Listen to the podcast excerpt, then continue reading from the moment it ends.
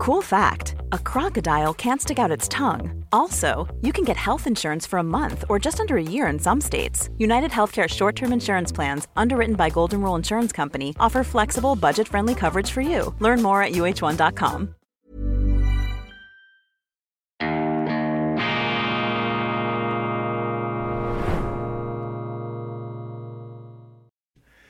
Grüezi miteinander, ganz herzlich willkommen und einen wunderschönen guten Morgen in die Adventszeit. Meine sehr verehrten Damen und Herren, liebe Freunde, vor allem in Deutschland und in Österreich, ich begrüße Sie vorweihnachtlich beschwingt zur internationalen Ausgabe von Weltwoche Daily, die andere Sicht, unabhängig, kritisch, gut gelaunt, am Dienstag, dem 19. Dezember 2023. Das Leben ist faszinierend und die Welt ist interessant und zum Glück gibt's die Weltwoche, die sich seit 90 Jahren dem unkonventionellen Journalismus verschrieben hat, äh, ihre Leser gelegentlich auch überfordernd. Das gilt jedoch auch für die Redaktion. Auch wir sehen uns da immer wieder herausgefordert durch die Achterbahn und Geisterbahnfahrten der Gegenwart. Aber wichtig ist, dass man die Zuversicht nie aufgibt und immer wieder sich bemüht, eben den Lichtblick sozusagen,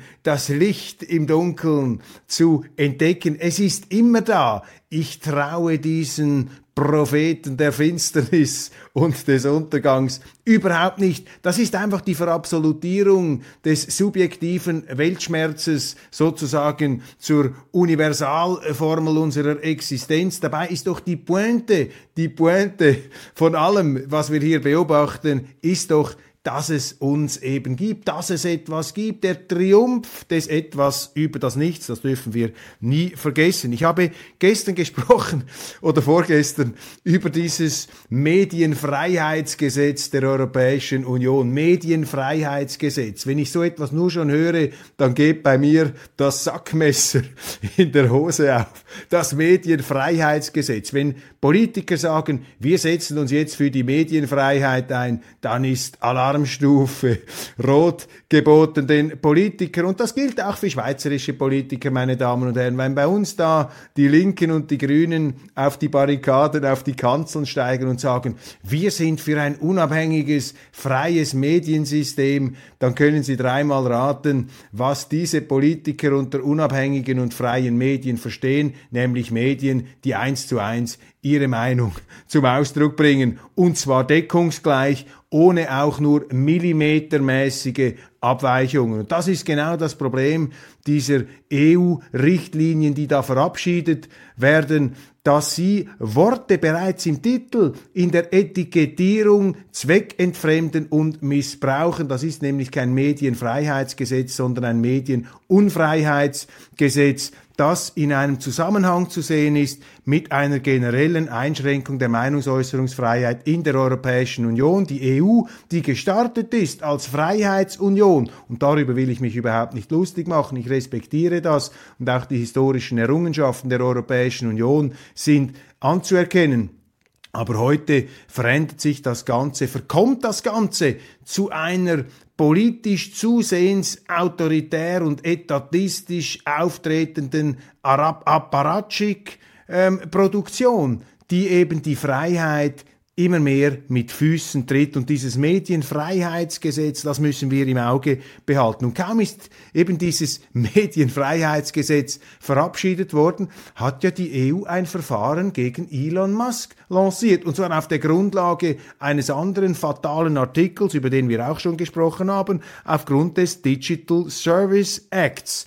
Das ist das sogenannte Zensurgesetz, das ich in der ähm, Sendung auch schon mal äh, vertieft habe. Der Digital Service Act, der will eben Hassrede auf dem Internet verbieten. Hassrede, das ist natürlich immer nur das, was der politische Gegner verbreitet. Man selber, man verbreitet ja nie Hass. Man ist immer nur im Einklang mit der absoluten, mit der reinen Vernunft, äh, die mit Engelszungen da vorgetragen wird. Alles Unsinn, alles Mumpitz, Habakuk, das dürfen Sie sich nicht als Bären aufbinden lassen. Und es ist ja schon bezeichnend, dass im Namen der Medienfreiheit nun ein Gesetz, äh, Entschuldigung, ein Verfahren eingeleitet wird gegen Elon Musk, übrigens auch in schweizerischen Zeitungen, etwa der Neuen Zürcher Zeitung, wird zusehends Stimmung gemacht gegen diesen Elon Musk. Daran können Sie ermessen, wie weit eben diese Zensurmentalität, diese Blockmentalität ähm, aus den Apparaten, aus der Bürokratie der Europäischen Union längst übergegriffen hat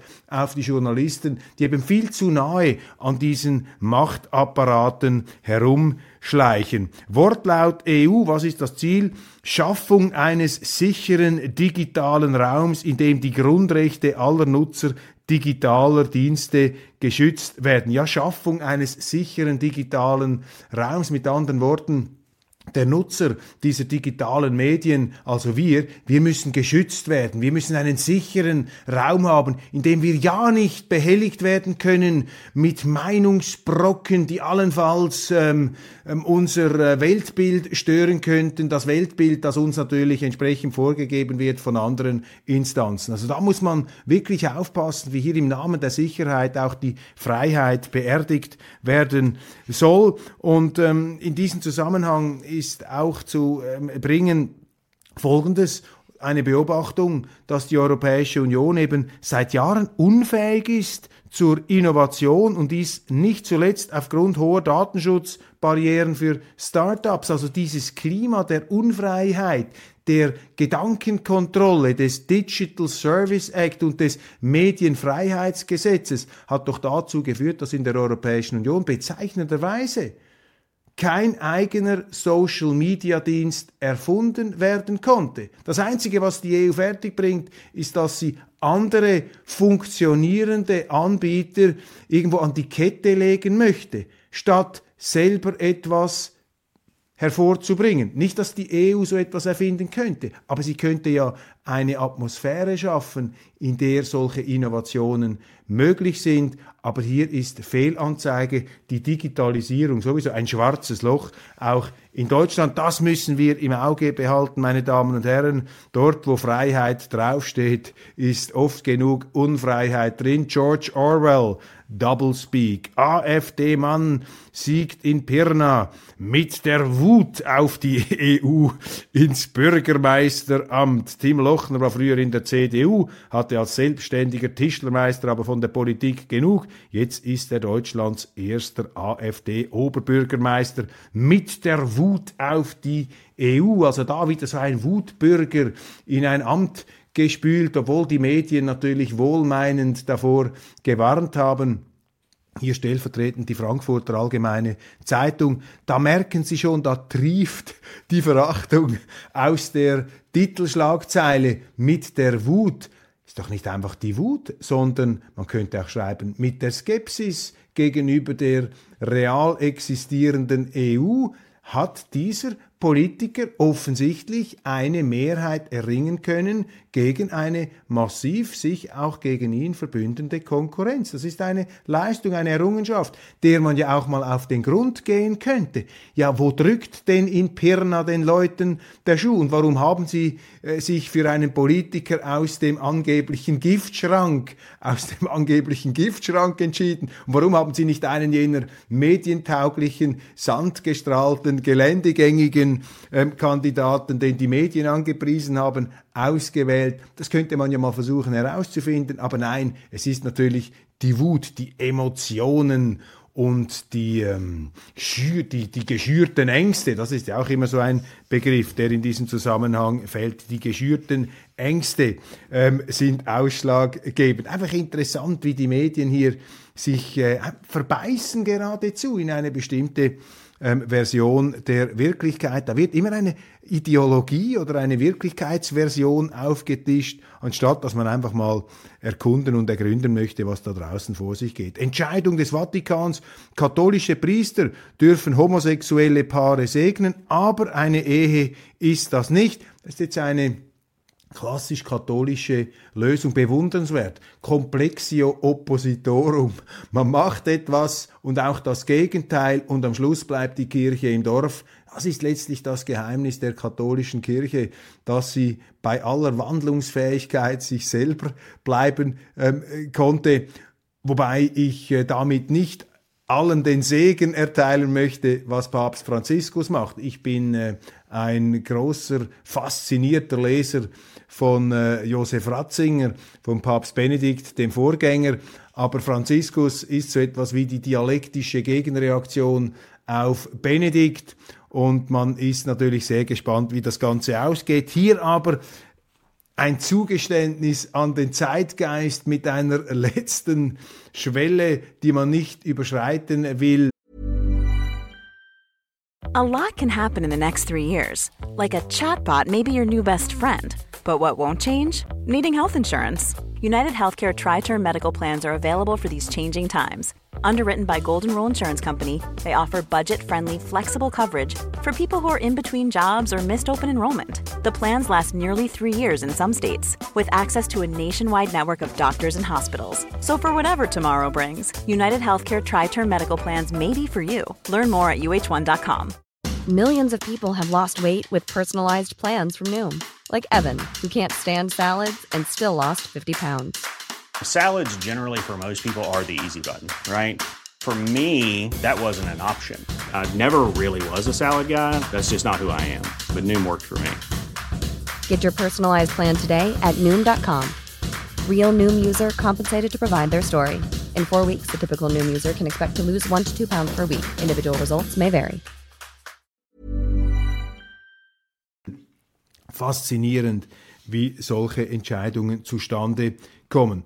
Unsere Medien sind ja höchst wachsam, wenn irgendwo ein Reichsbürger sein hässliches Haupt erhebt oder wenn im fernen China die Demokratie nicht äh, hundertprozentig gelebt wird oder wenn denn äh, ein deutscher Politiker, der es noch in gar kein Amt geschafft hat, mit irgendeiner fragwürdigen, um nicht zu sagen ähm, abwegigen geschichtsrevisionistischen Formulierung auffällt, dann sind sie auf den Barrikaden, die deutschen Medien. Wenn allerdings ein Land wie die Ukraine Denkmäler errichtet, für einen antisemitischen Kriegsverbrecher wie diesen Stepan Bandera, wenn Sie einen ukrainischen Botschafter in Berlin haben, den Andrei Melnik, der diesen Bandera, der nun also wirklich Juden umgebracht hat, der sich mit den Nazis eingelassen hat, um da aufs fürchterlichste zu wüten mit den ukrainischen Ultranationalisten, ja, dann wird dem sozusagen fast die Ehrenbürgerwürde verliehen. Und auf diesen Missstand macht aufmerksam die Linksabgeordnete Sevim Daktalen, die ich äh, ohnehin interessant finde, weil sie sich immer wieder mutig auch gegen den Mainstream stellt, diese Sevim Daktalen. Ich glaube, bei vielen anderen Themen würden wir uns überhaupt nicht einig, aber sie ähm, empört sich nun, ich glaube, man darf das so sagen, über den belohnten Terror, Kiews Staatsverbrechen und die Europäische Union. Und ich finde das eben wichtig, dieses ganze Wertegeschwätz, das wir da haben, die Wertegemeinschaft, die Werte der Europäischen Union, die Werte des Westens. Ich meine, ein Stepan Bandera ist das Gegenteil dieser Werte und Stepan Bandera ist nun einmal der Nationalheilige. So nehme ich an, so lese ich das, eine Art Nationalheiliger der Ukraine, dem sie überall Denkmäler errichten. Nun, es ist ja das gute Recht der Regierung in Kiew, diesem Stepan Bandera äh, Denkmäler zu errichten. Aber nehmen wir einmal an, die Ungarn würden ein Denkmal errichten für den früheren autoritären Herrscher Horthy. Ja, was wäre dann wohl los in der Europäischen Union? Dann würde sozusagen von Roderich Kiesewetter ein sofortiges Ausschlussverfahren, ein internationaler Haftbefehl gefordert oder Manfred Weber äh, von der CSU im Europaparlament, auch er würde vermutlich mehr mehr oder weniger mit einem Armeeeinsatz in Budapest auftrumpfen wollen. Also hier haben wir doch offensichtlich unterschiedliche Maßstäbe. Und mein Punkt ist nicht der, dass man den einen Moralismus mit dem anderen übertrumpfen sollte, sondern dass wir etwas zurückkrebsen sollten mit diesem moralischen Absolutismus, der uns immer wieder in die Irre führt. Und Frau Daktalen hat das sehr schön aufgezeichnet, ist doch im Grunde absolut unhaltbar, mit der Europäischen Union Beitritts, äh, Entschuldigung, mit der Ukraine Beitrittsverhandlungen für die EU einzuleiten, wenn, die, wenn Kiew gleichzeitig Denkmäler für einen Kriegsverbrecher errichtet. Das dürfte gar nicht auf der Tagesordnung stehen. Das müsste ähm, zurückgewiesen werden. Und da sehen Sie einfach, dass dieses Gerede über Werte, das kann nicht überzeugen, dass ähm, mit dem zerstört man, zertrümmert man auch die eigene Glaubwürdigkeit. Immobilienholding, die FAZ, die deutschen Zeitungen springen hier jetzt auf und als Schweizer beunruhigt mich das, besorgt mich das auch. Denn im Zentrum dieser Pleite steht auch eine Schweizer Bank, beziehungsweise sie steht nicht im Zentrum dieser Pleite. Sie hat damit zu tun, weil die schweizerische Privatbank Julius Baer dem René Benko Kredite gegeben hat in der Höhe von 400 Millionen Franken, die nun ausfallbedroht sein könnten. Aber das wird jetzt hochgeschrieben von den Medien, um hier natürlich wieder einmal dem schweizerischen Bankenplatz einen reinzubrennen. Und das schmerzt mich natürlich als Schweizer. Die Kritik allerdings, die muss ich bedauerlicherweise teilen. Ich finde es auch höchst, äh, höchst peinlich, dass die Schweiz, nachdem sie beim Investmentbanking mit großen Geschäften, siehe Credit Suisse, ähm, eingeknickt ist, beziehungsweise äh, eingebrochen ist, die Credit Suisse ist untergegangen, die schweizerische Großbank, die einstige, die glorreiche Großbank. Und dann hat sich die Schweiz, haben sich die Schweizer Banken sozusagen das Image äh, der Seriosität wiedergegeben. Zu Recht. Sie haben gesagt, nein, wir sind eigentlich bei der Vermögensverwaltung stark, ähm, im Zusammenarbeit mit anderen, ähm, mit, Anle mit Anlegern, mit Unternehmen und so weiter. Und jetzt hat man hier eine solche ähm, Pleite die man erklären muss. Zeigt übrigens auch, dass dieses Vermögensverwaltungs- und Kreditgeschäft bei weitem nicht so risikofrei ist, wie immer wieder behauptet wird. Da mache ich mir auch gelegentlich große Sorgen, dass es eben die Banken wieder übertreiben. Ich bin kein Gegner der Banken, im Gegenteil, ich bin stolz darauf, dass wir diese Schweizer Großbanken haben. Aber ein Problem der Banken besteht eben darin, dass die äh, Bankangestellten etwas zu nahe am Geld sind und dann äh, wissen wir ja, ähm, kann der Mensch äh, manchmal gewisse Wahrnehmungsstörungen bekommen. Viktor Orban, Putins letzter Freund in Europa. Solche Schlagzeilen finde ich eine Frechheit gegenüber Ungarn. Das ist auch wieder typisch dieser Journalismus, dieser triefende Moral-Schlagzeilenjournalismus, wo Sie schon von der Titelzeile her die Tendenz spüren, hier diese Wertedeklaration, die ganze Verachtung, die geballte Herablassung, die daraus spricht, Putins letzter Freund in Europa. Meine Damen und Herren, das ist eine Frechheit gegenüber Ungarn, so etwas zu behaupten. Man kann Ungarn kritisieren, ich habe Ungarn letztens auch kritisiert, Viktor Orban, dafür, dass er eingeknickt ist, äh, da im Zusammenhang mit den Beitrittsverhandlungen äh, der Ukraine und der EU. Ähm, die Ungarn stellen sich zwar auf den Standpunkt, dass dies nicht der Fall sei, aber äh, für mein Empfinden ist das so. Man hat diese Geldverhandlungen gehabt und dann die Diskussion. Also, dass man Ungarn auch kritisiert und dass Viktor Orban auch kein Übermensch ist, der alles richtig macht, das ändert nichts an der Tatsache, dass ich größten Respekt für diesen Staatsmann habe. Und vor allem ist es einfach nicht richtig, dass die Ungarn Putin- oder Russland-Freunde sind. Ich meine, das blendet einfach aus, welche traumatischen Erfahrungen die Ungarn mit den Russen gemacht haben 1848, 49, da waren es die zaristischen Kavalleriesoldaten, die aufs fürchterlichste gewütet haben. 1956 die Rote Armee, der Aufstand ähm, in, in Ungarn, das wurde aufs brutalste niedergemetzelt. Man kann das nicht anders sagen. Es wurden auch Leute erschossen, die diesen Aufstand gemacht haben. Die Ungarn haben ein sehr reserviertes Verhältnis gegenüber den Russen. Aber es ist nun einmal eine Tatsache, dass Ungarn zu 95 Prozent von russischem Gas äh, bei der Energieversorgung abhängt. Und das zwingt ein Land eben auch zur Realpolitik. Und dass das so dargestellt wird, selbst in einer FAZ, das empfinde ich, äh, Entschuldigung, als eine Art Schande. Denn gerade in Deutschland sollte man doch eine gewisse Sensibilität haben äh, gegenüber diesen klirrenden, ähm, hackenschlagenden Tönen der Arroganz, die immer mehr sich bemerkbar machen, da eben in diesem Pickelhaubenjournalismus, den wir da beobachten. Die gleiche Tonalität, Besuch in Budapest, Orban und Erdogan demonstrieren Verbundenheit. Was heißt da Verbundenheit? Ungarn und die Türkei, das Osmanische Reich, waren Gegner über Hunderte von Jahren. Aber die Ungarn stehen halt auch in wirtschaftlichen Beziehungen. Die Ungarn sind oft allein. Sie werden oft auch im Stich gelassen von ihren europäischen Freunden und Partnern. Und jetzt erwartet man also von Orban, dass er heldenhaft sich mit allen anlegt, mit der Europäischen Union, mit Orban, mit Putin, mit Erdogan, mit Xi Jinping. Am besten äh, die Ungarn versenken sich gleich äh, im Plattensee, im Balaton, damit sie nicht mehr zum Vorschein kommen. Ich empfinde diese Schlagzeilen als Nicht-Ungar ich äh, bin, will mich da nie, will mir nichts anschminken, aber ich empfinde diese äh, Schlagzeilen als höchst beleidigend. Und im gleichen Tonfall geht's weiter. Wahl in Serbien. Vucic kann sein doppeltes Spiel fortsetzen. Serbiens Präsident spielt den Westen und Moskau gegeneinander aus. Für die EU ist das ein größeres Problem als für Russland. Auch da wieder reiner Negativismus gegenüber Serbien. Ich glaube solchen Artikeln kein Wort. Vucic kann sein doppeltes Spiel fortsetzen. Bei uns in der Schweiz im Tagesanzeiger, ähm, die arbeiten ja mit der Süddeutschen zusammen, mit der Pravda aus München, da hat eine äh, linke Journalistin geschrieben, ja, Manipulation von Vucic, Manipulation. Die dummen Serben haben sich wieder einmal manipulieren lassen. Wir natürlich nicht, wir lassen uns nie manipulieren. Wir Journalisten schon gar nicht, aber diese Serben, merken Sie die Arroganz? Und das ist das Problem heute in Deutschland, dass die Medien und die Politik sich sozusagen als kommunizierende Röhren in ihrer Überheblichkeit bestätigen. Da muss mal einer ein bisschen die Luft, die Rauslassen. Noch etwas äh, Erfreuliches zum Schluss, etwas Absurdes. Ein amerikanischer, ein republikanischer Senator aus Florida, Rick Scott, warnt in einem Schreiben an die US-Handelsministerin China Raimondo vor Garlic Grown in Communist China.